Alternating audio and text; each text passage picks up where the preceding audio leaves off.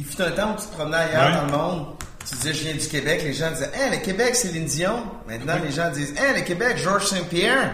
On reçoit à deux hommes en or les, les, les, les plus grandes vedettes de ce monde. Euh, ils sont tous venus ici, euh, les, les, les Pavarotti, euh, Abraham Ouais. Lincoln, Ouais. euh, Wayne Gretzky. Mais je sens quand même une, une certaine fébrilité. Tout le monde est comme bien content qu'on le reçoive, non? Ben, pre- presque aussi content que quand Martin Luther King est venu à l'émission.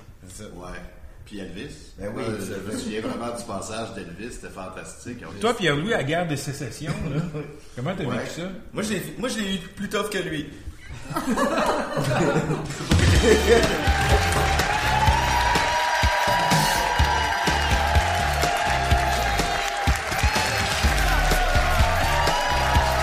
Ce soir, à l'émission, Pendant cinq ans, il a été absent de la scène, mais ce soir, il est présent sur notre scène. Patrick Roux en trip à trois. il a fait fortune dans l'octogone grâce à ses poings et ses pieds, mais c'est avec sa bouche qu'il se défendra ce soir, Georges Saint-Pierre. On va lui demander ce soir, première question. Georges, tu vaux combien, mon chum? Ben, il fait quoi après? Avec euh, cette espèce d'aisance financière-là, il va s'occuper comment? il va faire. D'accord, à 37 ans, c'est ça, il va-tu faire des bonnes en bois? Il va-tu faire des poivrières? Il va acheter la presse. Il va-tu s'acheter il va-tu s'acheter- il va-tu s'acheter des flex à Gatineau? On parle d'aide aux parents d'enfants handicapés avec Martin Houle de l'organisme Parents pour toujours. Et on reçoit un chasseur d'autographes, alors on se croise les doigts pour qu'il nous en demande un.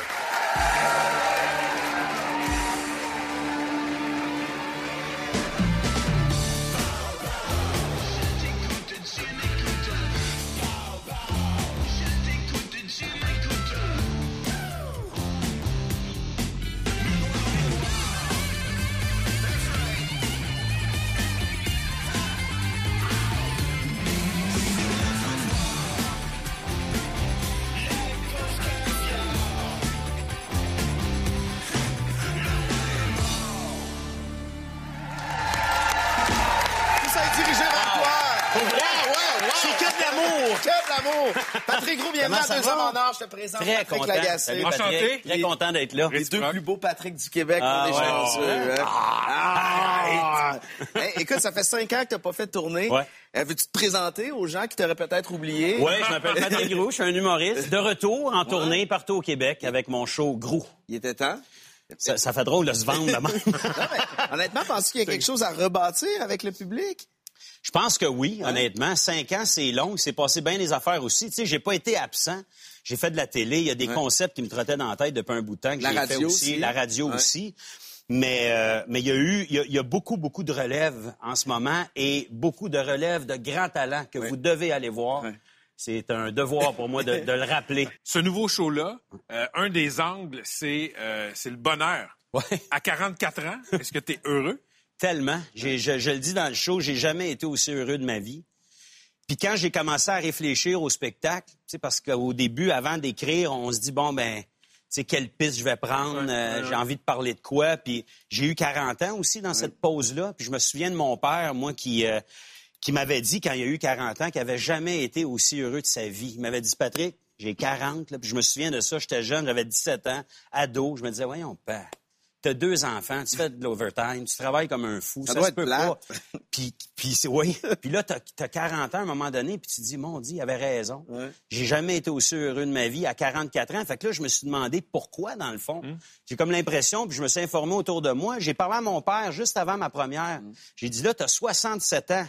Est-ce que t'es- t'es t'es plus heureux qu'à 40 Ça ans? doit, être- ça doit achever, là? Non, complètement. Il est encore... Il est encore mieux! Il est Voyons. encore un, puis il a jamais été aussi heureux que là. Fait que, tu sais, personne veut vieillir, en fait, puis plus on vieillit, plus on est heureux. Fait que je me, je me suis juste interrogé là-dessus pour me dire, ben pourquoi, tu sais, fait que c'est, c'est, c'est ça. Dans ton show, un autre thème que tu explores, c'est ce que les néo-zen psychopop diraient le laisser aller. Et ce que toi t'appelles sans calisser. Ouais, ouais. Euh, de quoi tu te calisses maintenant dont tu te calissais pas il y a pas si longtemps? Plein d'affaires, en fait, ce que...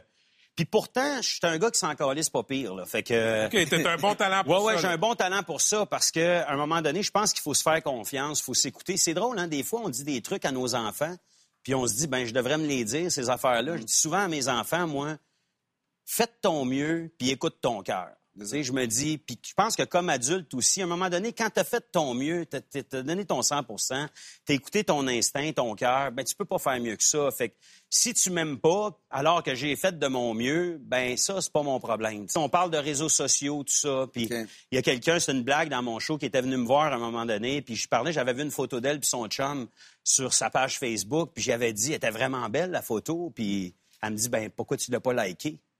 Hein? Oui, oui, je te jure. J'ai dit, ben. T'as reproché ça? Oui, oui. Je savais que j'allais te voir, là, en vrai. J'aimais mieux te le dire en personne, tu sais, là.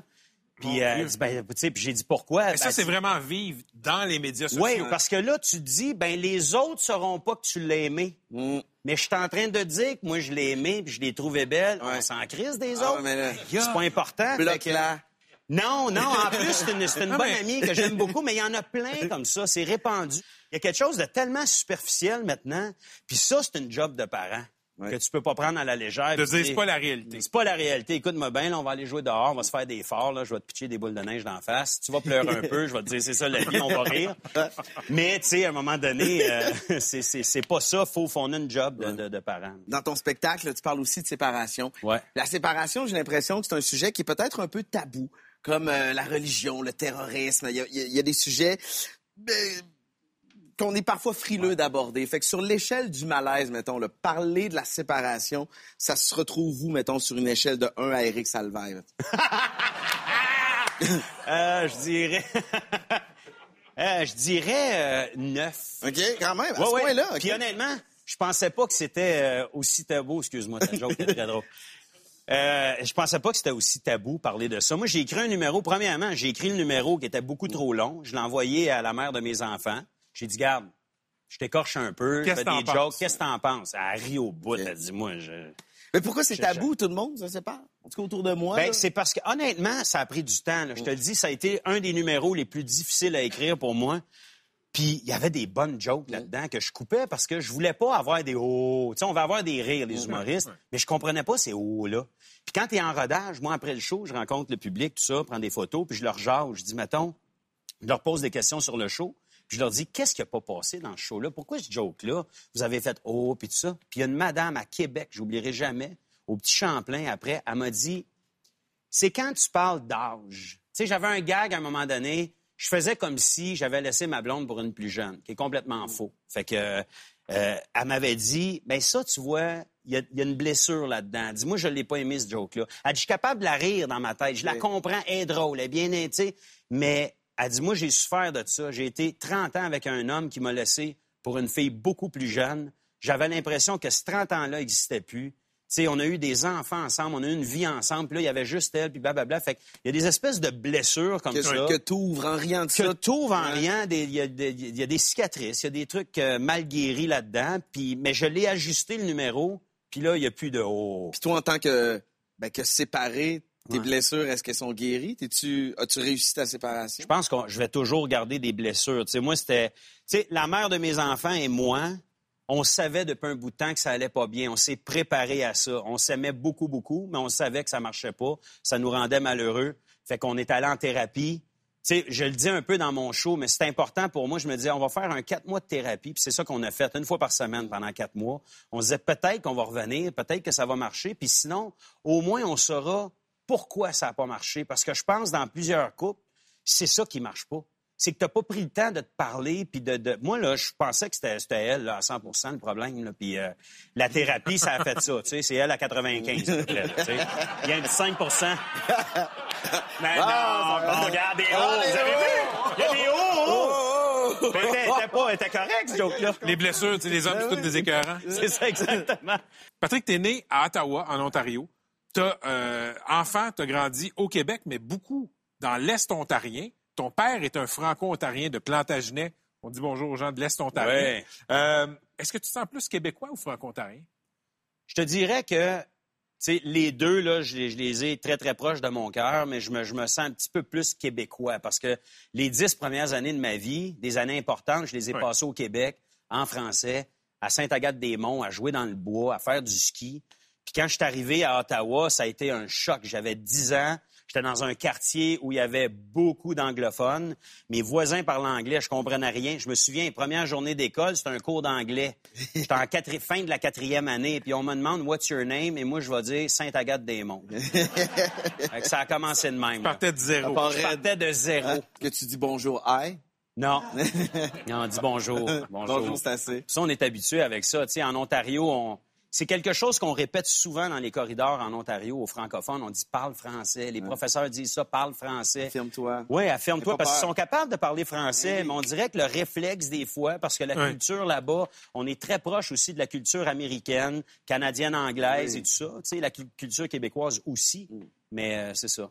Quand les Franco-Ontariens ont été ciblés par des coupures par le gouvernement de Doug Ford il y a quelques mois, tu as fait un statut très émotif sur Facebook. Et notamment, ce que tu as dit, c'est que si tu es devenu l'artiste que tu es, c'est un peu beaucoup grâce au peuple franco-ontarien. Ah. Comment ça? Parce qu'à 10 ans, euh, tu sais, si j'étais arrivé en Ontario, puis il y avait juste eu des anglophones, mais probablement que j'aurais pas parlé français ou probablement que j'aurais pas connu. Je me serais anglicisé, j'aurais pas connu cette culture-là. Fait que j'avais des, des- des francophones autour de moi qui me permettaient d'aimer ma langue, de continuer à parler en français, de faire de l'impro, de la radio étudiante, du théâtre en français. Puis j'ai eu une mini-crise identitaire aussi quand j'avais peut-être 15 ans. Euh, je connaissais beaucoup, pas beaucoup à 14-15 ans la, la musique québécoise. Et, tu sais, j'étais rendu en Ontario. Puis là, à ce moment-là, je me suis mis à vouloir découvrir ça. Puis là, j'ai découvert, j'ai commencé avec du vieux québécois, le Plume la Traverse, Paul Piché, Offenbach, Harmonium. J'ai tripé, mais solide sur cette musique-là. Et en découvrant ce monde-là, moi, puis il n'y a personne qui m'a poussé à le faire ou obligé à le faire. Je l'ai fait parce que ça me tentait. Ben là, j'ai commencé à faire découvrir cette musique-là à des chums à moi.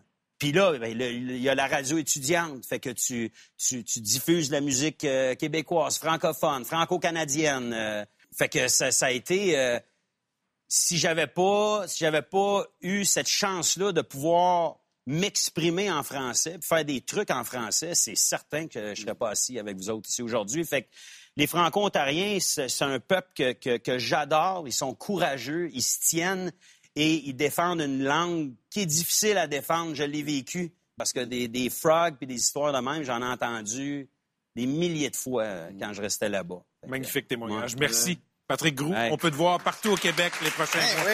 Merci. Oui, hey, à la base des boys. All right.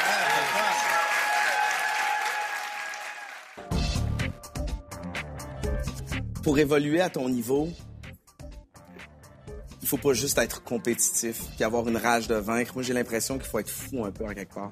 Il faut être, fou- il faut, il faut être fou, c'est vrai. Y a-t-il une partie de toi, Georges, es-tu fou un peu? Absolument, je, je- je suis fou. il dit oui. Laissez-le non, parler. non, mais je suis un bon fou.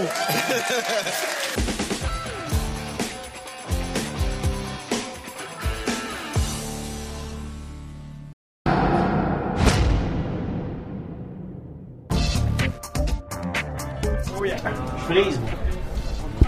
Ma grand-mère disait, la vie est belle, on frise naturelle. Là, grand-maman, 96 ans, ma grand-mère. Ouais. Puis Je suis convaincu qu'elle va regarder l'émission. C'est un petit bonjour à ma grand-mère. Elle va Bonjour, capoter. bonjour grand-maman. Et puis, ouais, C'est quoi son prénom? Lorette. Bonjour Lorette, comment allez-vous? Tout le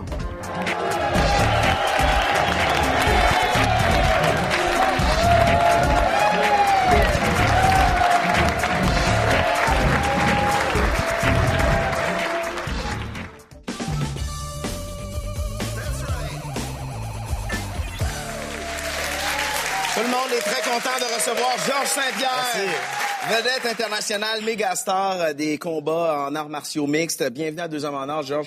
C'est un grand plaisir. Là, tu as annoncé ta retraite le 21 février dernier. Tu es un nouveau retraité après une carrière qui est vraiment incroyable. Dis-moi si je me trompe, mais je trouve qu'il y a des combattants puis des gens d'arts martiaux qui ont, qui ont raté leur sortie, qui ont peut-être attendu un petit peu trop, qui ont fait le combat de trop. Qu'est-ce qui est difficile dans se retirer au bon moment? Ça prend beaucoup de discipline parce qu'en en tant, en tant qu'athlète, on pense toujours. Pas, pas que je pense, je sais que j'aurais pu probablement en faire d'autres. Mais Jusqu'à quand? Ouais. On- on- on- je- dans la vie, on sait pas toujours ce qu'on veut, mais il y a une chose que je, je sais que je ne veux pas, c'est de me retirer trop tard. Fait que si je gage 50 pièces avec mes chums que Georges Saint-Pierre va revenir dans l'octogone, c'est sûr que je perds. Il, il faudrait vraiment que ça soit quelque chose qui m'excite beaucoup puis que ça soit vraiment spécial. Ok. Euh, je suis pas intéressé à faire un retour si c'est pour affronter un autre contender qui a pas fait ses preuves ou qui a peut-être pas une plateforme aussi élevée que la mienne. Euh, il faudrait vraiment que ça soit quelque chose de, de sensationnel. Euh, comme c'est là, il y avait un combat qui m'intéressait, c'était contre le Russe Khabib Nurmagomedov. Euh, je sais pas si le UFC pensait que je bluffais quand, je- quand on- mes agents leur ont mentionné que si ils nous donnaient pas le combat, on- je me retirais. Mais euh, bon, ça c'est. je la, por- la porte est pas fermée. Il, il pourrait- non, non, mais c'est ça, c'est ce que tu es en train de me dire, que s'il y a une opportunité en or, ça se pourrait que la fougue de combattants que t'as te pousse à, à y aller faire un dernier petit. Écoutez, j'ai pris ma retraite. Euh, faudrait vraiment que ça soit comme un scénario hollywoodien, Ouais. que ça soit quelque chose vraiment d'exceptionnel, que ça soit vraiment un combattant, quelqu'un qui, qui- qui- quelque chose qui m'excite beaucoup. C'est pas une question d'argent pour moi. L'argent, j'en ai beaucoup.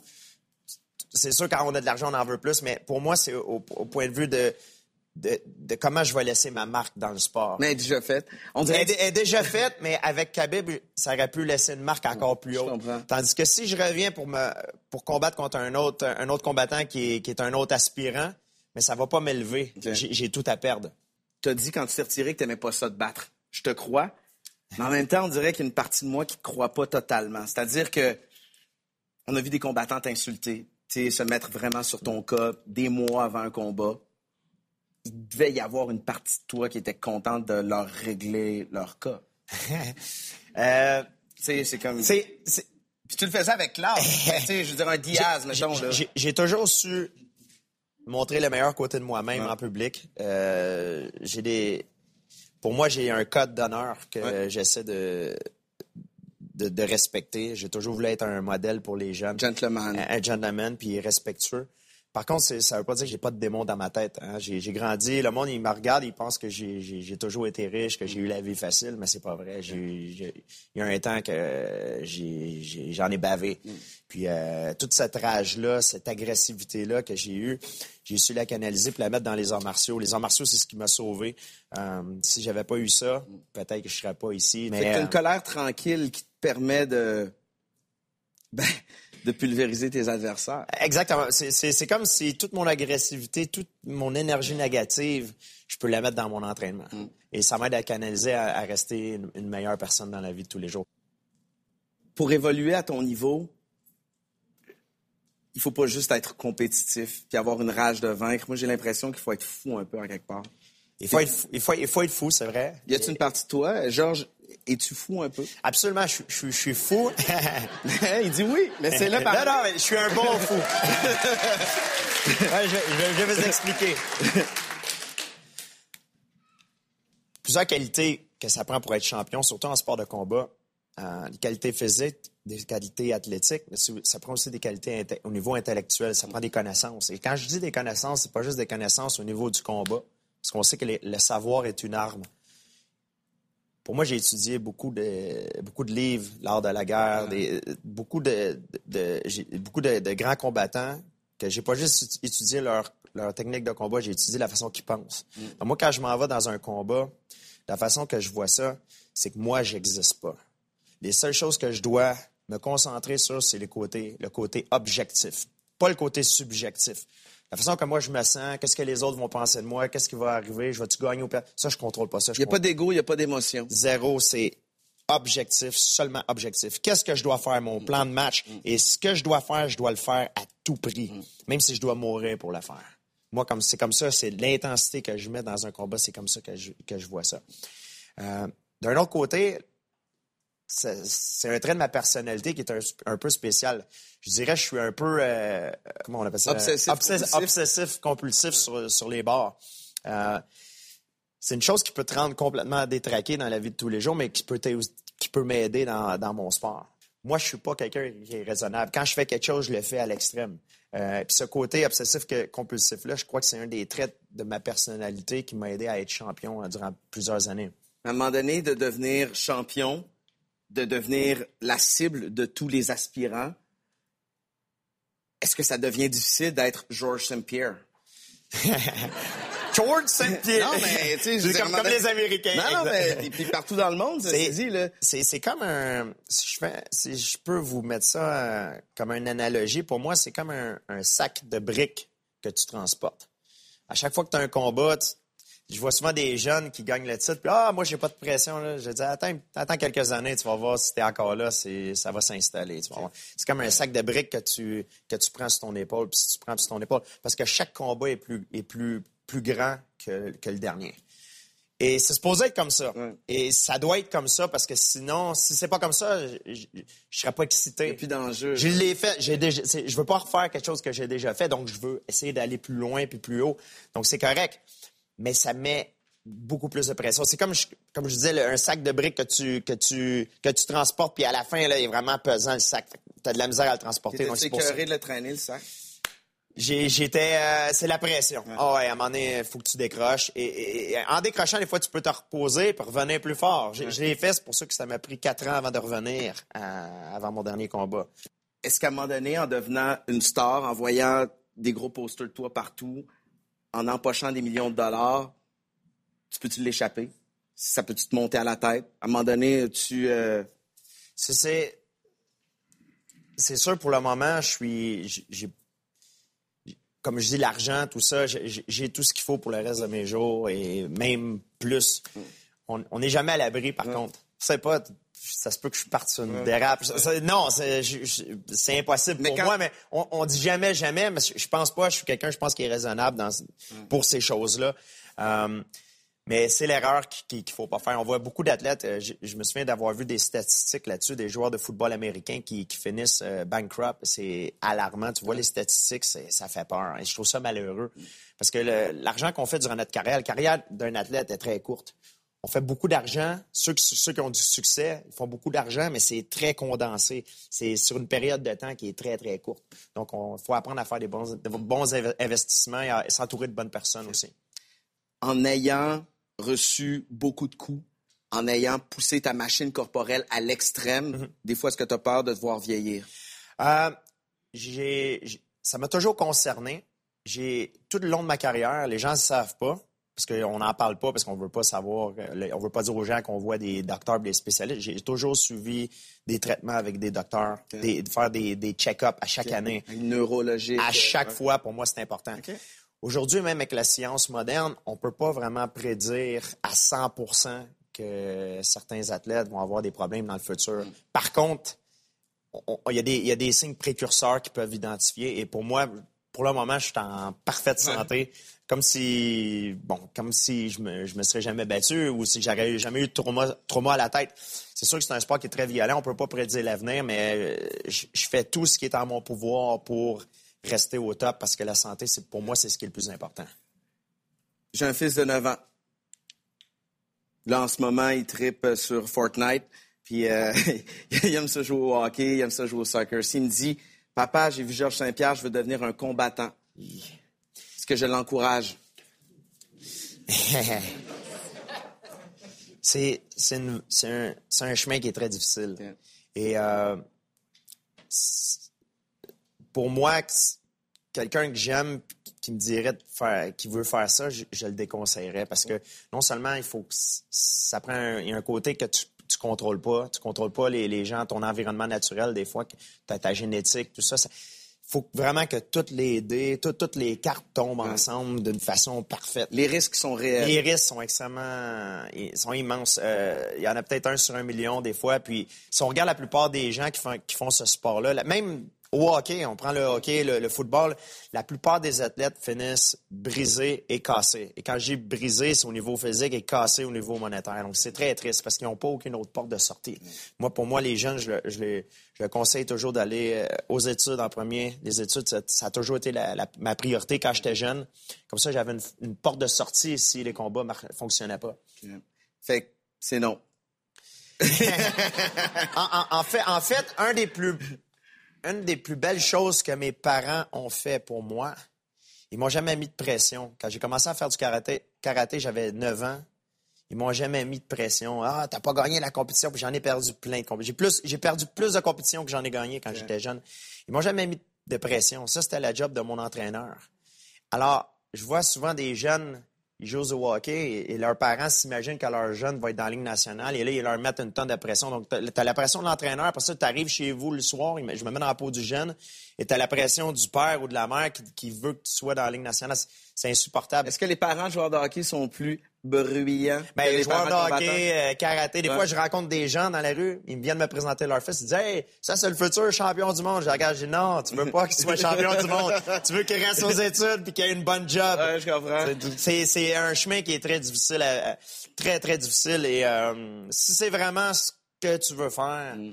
je vous le souhaite à 100% par contre, c'est un chemin qu'il y a beaucoup d'obstacles à, franchir. Et des fois, malheureusement, il y en a un infime pourcentage de gens qui réussissent. Reste à la retraite, Georges, ça te va bien? Merci. Euh, je te pogne n'importe quand. Au ping-pong, là. On parle de ping-pong. Au cartes.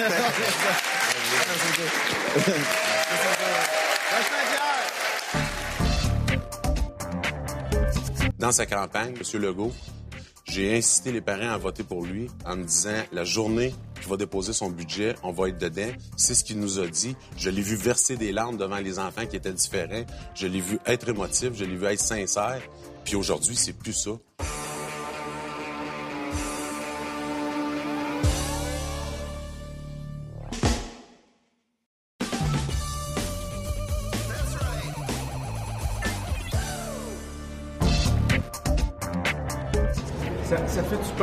Le reste de ta vie? Parce que, tu sais, les dernières, les dernières décennies, ça a été. C'était clair ce que tu faisais. Là, y a-tu comme un vide?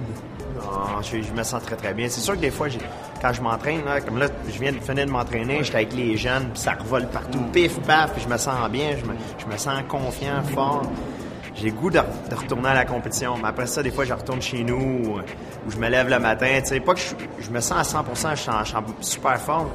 Mais des fois, je me dis, ça, ça me tente pas de retourner dans ce cirque-là. c'est un cirque. Ouais, ouais. Ah, ça me tente pas.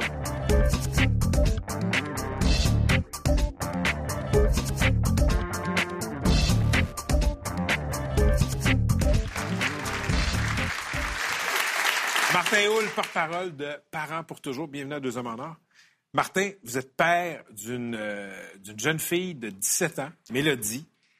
Elle n'a aucune autonomie parce qu'elle est lourdement handicapée. Elle, dépend entièrement de l'appui de ses parents. Et on va rentrer dans le, vif du sujet plus tard, dans l'angle politique de l'entrevue, mais parlez-moi de Mélodie. Mélodie, c'est une belle adolescente de 17 ans euh, qui nous fait vivre les extrêmes. Autant que c'est une fille qui est très enjouée, très de bonne humeur, euh, qui donne beaucoup d'amour. Parfois, euh, à cause de son trouble grave du comportement, ça va, ça va, devenir une jeune fille qui est très agressive, qui va perdre le contrôle sur ses émotions. Alors, autant qu'on joue, qu'on vit des journées positives, autant qu'on joue, qu'on a des journées qui sont très difficiles. Euh, elle a une déficience intellectuelle de moyenne à légère, ce qui fait qu'elle a tout le temps besoin du support de ses parents euh, à partir du matin jusqu'au soir. L'habillement, l'alimentation, euh, on doit tout le temps être là en support pour elle. elle va tout de même à l'école, mais elle n'a aucune autonomie. C'est presque un travail à temps plein de s'occuper de Mélodie. Effectivement, à partir du moment où est-ce que Mélodie est née, elle a fait une hémorragie cérébrale à deux semaines de vie. À partir de ce moment-là, notre vie a changé. Et puis, on a compris que aussi le temps était pour euh, être très différent. Euh, ma mère a mis sa carrière de côté pour s'occuper de Mélodie euh, à temps plein durant 7-8 ans. Avec la rentrée scolaire, ça l'a récupéré un peu de mais les horaires atypiques de l'école font que la conjointe ou le conjoint ne peut pas travailler, ce qui fait qu'on a un problème financier de ce côté-là. on a souvent entendu parler d'histoires de parents euh, d'enfants handicapés qui, réclament de l'aide de l'État. Euh, vous, à Parents pour toujours, qu'est-ce que vous réclamez exactement comme aide? En fait, ce qu'on réclame, c'est de continuer à s'occuper de nos enfants, tout simplement. Euh, lorsqu'ils atteignent l'âge de 21 ans, l'école se termine, il n'y a plus de service. tout tombe. Fait que ce qu'on demande, c'est d'avoir la même chose que les familles d'accueil. Parce que si à 21 ans, je place ma fille, le gouvernement va être obligé de payer quelqu'un pour s'en occuper, puis il se refuse à me donner la même aide. Euh, on a une différence d'environ 20 000 entre ce que le gouvernement offre à une famille d'accueil puis ce qu'elle offre à une famille naturelle. Euh, j'ai l'impression que moi, je connais mon enfant avec ses différences, puis je suis beaucoup mieux outillé pour m'en occuper. Euh, surtout que c'est mon, mon enfant, c'est quelqu'un que j'aime, c'est quelqu'un que je sais vulnérable, qui a besoin euh, de quelqu'un qui est près d'elle, qui va la respecter, et puis Qui je pense comprend. que- qui la comprend. Et puis, il n'y a rien de mieux que les familles naturelles pour faire ça.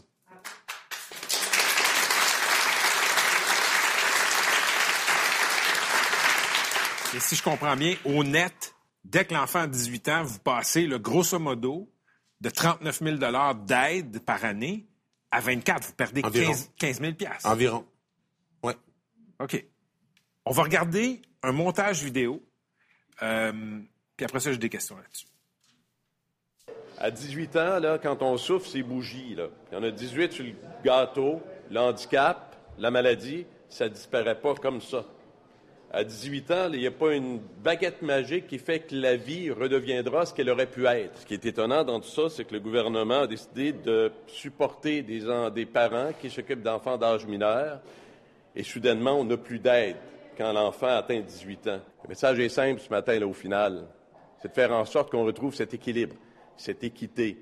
De demander au gouvernement, il est temps qu'on se penche puis qu'on regarde ce qu'il faut faire, mais il faut faire quelque chose. Ce matin, moi, ce que je veux vous annoncer, c'est qu'on va s'assurer que tous les parents qui ont des enfants lourdement handicapés, puis s'ils sont moins lourdement handicapés, bien, ça sera une aide qui sera fonction des besoins associés, mais on veut aider tous les parents. Donc, euh, on ajoute euh, un montant de 22 millions par année. François Legault et François Paradis, qu'on a vus sur ces images-là, étaient à l'époque dans l'opposition, euh, dans l'opposition caquiste. Le premier budget de la CAQ a été déposé cette semaine. Est-ce qu'ils ont tenu promesse? Pas du tout. Vraiment pas. Euh, sur la deuxième clique, on voit qu'on est avec la députée de Vaudreuil-Soulanges. Euh, moi, je me suis déplacé. J'ai pris une journée de congé. J'ai fait deux heures de route pour aller poser avec mes amis puis leurs enfants handicapés. afin de campagne donner- électorale? Oui, afin de donner euh, du pushing à M. Legault dans sa campagne.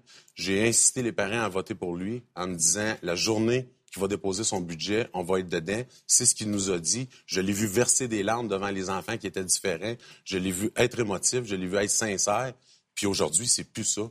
Euh, le budget me laisse un goût amer parce que l'argent qui est supposément réinvesti ne fait seulement que rétablir l'ordre que les libéraux avaient enlevé. J'ai l'impression que le gouvernement nous a un peu enfiroipés. Mercredi, le ministre McCann a répondu qu'elle était pour nous communiquer, pour nous demander quoi faire. Ça fait deux ans qu'on le demande. On veut l'égalité avec les familles d'accueil. C'est pas compliqué, là. Les pas familles d'accueil qui ont 44 000 Exact. pour s'occuper d'enfants comme les vôtres. Exact. Sa réponse a été on va leur demander comment articuler ça. Moi, je suis un fils de, de mineur, là. je viens d'asbestos. Euh, j'ai un, un cours en carrosserie, puis j'ai un cours en secrétariat. Moi, je je suis pas premier ministre, je suis pas ministre de la Santé, c'est pas moi qui va faire tout ce travail-là. Elle a été élue pour ça. Si ça fait pas, qu'elle remette les dossiers puis qu'elle laisse sa place à quelqu'un d'autre. Est-ce qu'elle vous a contacté? Oui, elle nous a contactés pour nous offrir une rencontre de 30 minutes chez ma collègue, Mme Baudry. euh, Marie-France Baudry, qui est, oui. est porte-parole de Parents pour tous. avec moi qui a fondé la- l'association. Sauf une rencontre de 30 minutes, là, le temps d'enlever son manteau, de se prendre un verre d'eau, de se présenter. Il y a 20 minutes de passer. Mme McCann va remettre son manteau puis partir. Pour nous dire quoi? Ça vous fait quoi de, de revoir ces images-là où, j'imagine, vous faisiez confiance aux gens de la CAQ? Ça, ça a été parmi les, les plus belles journées de ma vie. Euh, être à côté de quelqu'un qui dit je vais m'occuper de toi, je vais prendre soin de toi. Euh, ton groupe, on a entendu ce que, on a entendu vos revendications, puis on va livrer. Puis ensuite que ce soit le, futur premier ministre qui nous dise la même chose, qui nous appelle puis qui dise êtes-vous prêt à vous déplacer pour venir faire des belles clips à la télévision Parce que c'est ça qui est arrivé. Il y a eu sa belle clip, puis il a été élu, il a eu ses votes, mais en bout de ligne là, il nous a rien donné. Fait c'est un sentiment de trahison. Si je comprends bien, si vous décidiez de placer Mélodie. La famille d'accueil qui s'en occuperait recevrait 44 000 Oui. Vous, vous recevez combien pour vous occuper de votre fille présentement? Si je compte vite, là, j'ai environ 22 000. Donc, une différence, c'est 50% Ouais. Et ça, il faut que je le compte. Et où la logique là-dedans? J'en ai aucune idée. Et puis, la logique s'applique sur s'applique pas sur plusieurs points. Là. Euh, si je la mets en CHSLD, premièrement, il n'y a pratiquement pas de place. Puis deuxièmement, il y a une pénurie de main-d'œuvre. Je fais quoi avec? Tu sais, on additionne 1 plus 1, là. Et, et ça va coûter plus cher Beaucoup que plus cher. 44 000 comme En CHSLD, c'est 220 pièces par jour. Tu si j'envoie ma fille là, là, il n'y a aucun avantage. Puis entre le, mettons les chiffres qu'on veut, il y a 50% de marge. là. On peut peut-être se rejoindre à 25. je, je vais vous poser, Martin, une question terrible. Euh, je sais que de s'occuper de Mélodie, c'est extrêmement difficile. Euh, c'est ingrat aussi parce qu'on ne reconnaît pas votre travail à sa juste valeur. On en a parlé. Non, du tout. Pourquoi, qu'est-ce qui fait que vous décidez de ne pas la placer en famille d'accueil? La vulnérabilité. Euh, une jeune fille de 17 ans, vulnérable, est très belle, ma fille. Euh, j'ai pas confiance en l'homme. Je sais que l'homme fait de l'hommerie. Euh, j'ai confiance en sa mère qui s'en occupe très bien. Chez moi aussi, on s'en occupe très bien. Euh, puis tant que je vais être capable de lui fournir l'amour paternel puis l'amour maternel, c'est ça qui va primer. Martin Houle, embrassez Mélodie pour nous. Merci.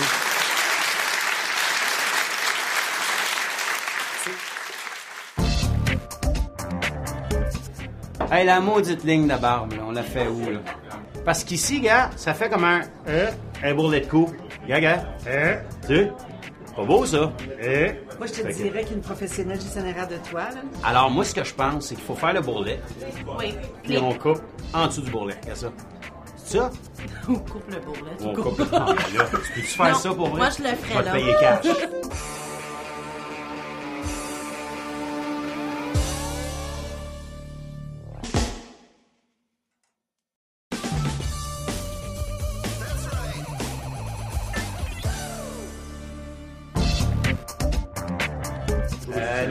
plus. Bonjour. Moi, je m'appelle. Martin, j'étais sur l'émission tantôt. Je Ok, parlais, cool. euh, des parents d'enfants handicapés. OK. Et puis, euh, juste de vous voir aujourd'hui, là, ça vaut toute ma journée que j'ai pris Ah c'est pour venir merci. ici. J'ai quelque chose de spécial à vous demander. Vous Ouais. signer Ouais, mon ouais, vieux ben oui. papillon, juste un GSP ici. Là. Ah, Hey, ça, là, c'est merci. Ça fait plaisir. Merci. Puis, euh, vous êtes vraiment une bonne personne. Merci. Vous- avez une très belle personnalité. Continuez comme ça. Ça inspire beaucoup de gens, dont moi. Merci. Merci.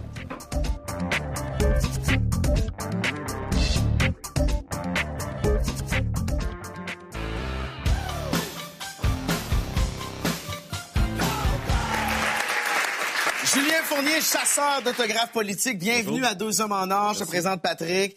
Écoute, il y a des gens dans la vie qui font du scrapbooking, il y en a qui font du ski, il y en a qui font de la poterie. Comment on en arrive à écrire à des personnalités politiques comme Angela Merkel, comme, comme le roi de Jordanie pour obtenir des photos autographiées? Bon, c'est un peu une longue histoire, mais en gros, ça a commencé à la blague parce que j'ai des, des très bons amis à moi qui ont déménagé en Ontario, à Toronto. Puis je vais leur faire un peu une blague de mauvais goût parce qu'il y a une des deux personnes dans le couple qui est très souverainiste. OK. Fait que là, je voulais trouver une photo à l'époque de la première ministre de l'Ontario, à l'époque qui était Kathleen Wynne. Ouais. Puis l'imprimer, faire une fausse signature, puis l'encadrer, puis leur donner. J'ai commencé à googler official picture of bon, puis euh, il y a des, ils, ont, ils ont des sites officiels ces gens-là, puis il y a une section contact us. Donc j'ai écrit, je- est-ce que je pourrais avoir la photo signée de la première ministre? Étrangement, après une semaine, je l'ai reçue. Puis là, je me suis dit, C'est vite. Ouais, ouais, ils sont vite, euh, les Ontariens. Fait que là, euh, je me suis dit, c'est drôle. Fait que là, j'en ai fait une coupe pour le fun, à temps perdu. Bah, j'ai reçu une trentaine, j'ai arrêté. Ça a déclenché une passion. Ouais, puis j'ai un... Parce qu'on est deux à faire ça, en fait, là. Puis c'est un de mon, mon, mon partner là-dedans. Quand il est tombé là-dessus, il trouvait ça bien cool. Puis euh, on met ça sur... euh, on a c'est parti un compte Instagram et Facebook pour les diffuser. Fait que depuis qu'on fait ça à deux, euh, j'ai été assez intense, là, je vous dois avouer. ben, je vois Mais ça. non, mais j'ai écouté votre autre invité avant, euh, M. Saint-Pierre, qui disait qu'il était... euh, tu sais, quand il décidait quelque chose, qu'il était, euh, il Obsessif, allait, là, c'est ça, jusqu'à la mort. Ben, Ouais. je vais pas y aller jusqu'à la mort, mais on va espérer, là. Euh, Oui, mais, mais attends une minute. C'est quoi le fun là-dedans? OK, le fun, ben, on, va, on va y venir après. Euh, Le fun, ben, c'est cool. Ben, moi, j'ai toujours été, je dois avouer que j'ai toujours été quand même assez fan de la politique, de la géopolitique. Mais à, le combien, fun, à combien de dirigeants, personnalités, as-tu écrit pour avoir des photos autographiées? euh, je suis à plus que 1500. là. 1500? 1500, ouais. OK, c'est de la maladie. Euh, qui, qui, mais qui on, On reco- qui on reconnaît là-dedans? Là? Ça, c'est, Ben, ils sont c'est... tous connus, Ouais, ouais, même, ça, là. c'est Valérie Plante. Il y a Denis Coderre Oui. qui est là. Ça, c'est le président de la Gambie. Ça, c'est, c'est Monsieur, euh, Monsieur Bugingo. Euh, c'est... c'est lui, ça, là? Non, ben, il y a Emmanuel Macron, Angela Merkel. Puis ici, j'aime bien aussi, on a Omar El-Béchir, Ah. du Soudan, euh, tu sais, OK. pour ceux qui ne connaissent pas. Bon, mais qui, qui est d'ailleurs recherché pour crime de guerre par la, la Cour pénale guerre, internationale. crime- Oui. crime et génocide, accessoirement, et génocide. Sympathique personnage. Ben oui. Oui, tu fait. je vais, je vais demander une photo autographiée à ce gars-là. Ben, il est un dirigeant de pays. Il n'y a pas de jugement là-dedans, c'est objectif. T'as pas celle du président Trump? Pourquoi? Oui. Il répond pas. Ben, Réponds ouais. pas! Il répond pas. Non, mais ça, c'est. Tu sais, on dit toujours que les États-Unis sont une des exceptions dans le monde occidental, à, à bien des égards, mais. Et pour ça, toutes les, démo- les démocraties occidentales, je les ai quasiment toutes. Maison-Blanche, rien à faire. Je les ai harcelés, j'aurais écrit quatre fois, j'aurais envoyé des fax, j'ai écrit tous ces pas. ministères, rien à faire. Même Est-ce que est-ce que tu as essayé sur Twitter? Il est souvent là, le président. Ouais, mais je. Ben, il faudrait que tu essaies. Mon compte Twitter est pas assez big, je pense, pour le sien. Euh, même moi, je suis pas assez big. non, OK. OK. Julien, peut-être qu'on va trouver des trésors parce que t'es pas venu les mains vides. Non. T'es venu avec des enveloppes pleines, non décachetées. Tout à fait. Des surprises! Parce que tantôt, tu me demandais, tu me demandais c'était quoi le plus le fun de tout ça. Ouais. C'est ça le plus fun. Quand tu arrives à la maison, tu ouvres ta boîte aux lettres, t'as pas juste des comptes, t'as des photos cool. OK, mais là, il y a des grosses enveloppes là-dedans. Il y a assurément des grosses Ouais, ben ça, ça c'est la récolte d'aujourd'hui. Juste Euh, aujourd'hui? Ouais, ben j'ai triché. Il y en a deux que j'ai gardés juste pour vous. Ça, OK, le- la, ma- mairie de Perpignan. Tiens. Oh, les Français sont vraiment cool. Ben Ils donc. Ouais, ils sont jaseux, les Français. Des fois, il y a de la meurtre. Oh, OK, non, non, mais il y, y y a quelque chose. Qu'est-ce que t'as, Pat, toi? Oh, wow, il est beau, lui. Avec euh, la petite... Il a pas signé, par exemple. Maudit. Euh, mairie de Tours. Ah, Tours en France. Bon, Quoi, tu voulais une photo du maire de Tours? Ben, je classe les villes par, euh, par population, puis au-dessus d'un certain barème. euh, Formidable. Marc Pujol, bien à vous. Oh, Ben, la mairie de Perpignan. Il y a Ah, de quoi, lui? Ben, wow! Hey, non, non, non, mais attends une minute, là. Ah, celui-là, il est cool. Oui. Office of the President of Iceland. Hein? Oui. Le bureau du président de Ah, l'Islande. c'est pour les, les médailles. Photo très protocolaire. Presque aussi belle que la photo d'Emmanuel Macron. Hey, ça, ça vient de chez vous, ça, place du souvenir, Ah, Laval. oui, Laval. Gilles, photo de Gilles Vaillancourt. Non, non, c'est le nouveau, Gilles Vaillancourt là. en costume de prisonnier. Non, non, c'est Marc, là, c'est Marc. Ah, ben oui! Oh, wow! Marc, Laval. euh, Marc, euh, Marc qui donc? De Mers. Marc Demers. Hey, oui. ça, on fait de la On salue ça. le maire de Laval. Ah, celui-là est quand même nice. Oh, wow, quand même. Une petite dernière? Parfait. OK. Ça, ça vient. Ah, gouvernement du Québec, bureau du premier ministre. Oh! Dieu. C'est qui? François Legault en personne. Yes! Mais pas d'autographe. Il y a Tout ça pour ça! Ah oui! Ah oui! Oui! Oh là! Signature. Wow! Au. Merci, Julien Fournier. Julien, merci énormément. Julien Fournier. Après la pause, un cours d'autodéfense avec Georges Saint-Pierre. Je vais toucher. Wow! Je vais toucher. Ils m'ont raconté que tu avais déjà chanté l'hymne national au Centre Bell en Ouais. 2003. Ça n'a Ouais. pas été un moment glorieux. Ça n'a pas été un moment glorieux. euh, j'ai, euh, ça aurait pu être un beau moment. Il présentait les joueurs sur la glace. Fait que c'était tellement fort que j'entendais pas ma note. Là, je faisais comme Oh, c'est, oh, c'est, ah! Fait que je l'ai commencé là. Fait que j'ai commencé Oh, c'est, can you. J'avais un petit peu la, la voix de, de, de René Simard, euh, genre à 7 ans. Ah non, je te dis, là. oh, na, na, na. Puis là, j'avais peur qu'ils gagnent. Parce qu'ils sont superstitieux. Je me suis dit, s'ils gagnent, faut être obligé d'en revenir. Puis je voulais pas retourner. Puis ils ont perdu.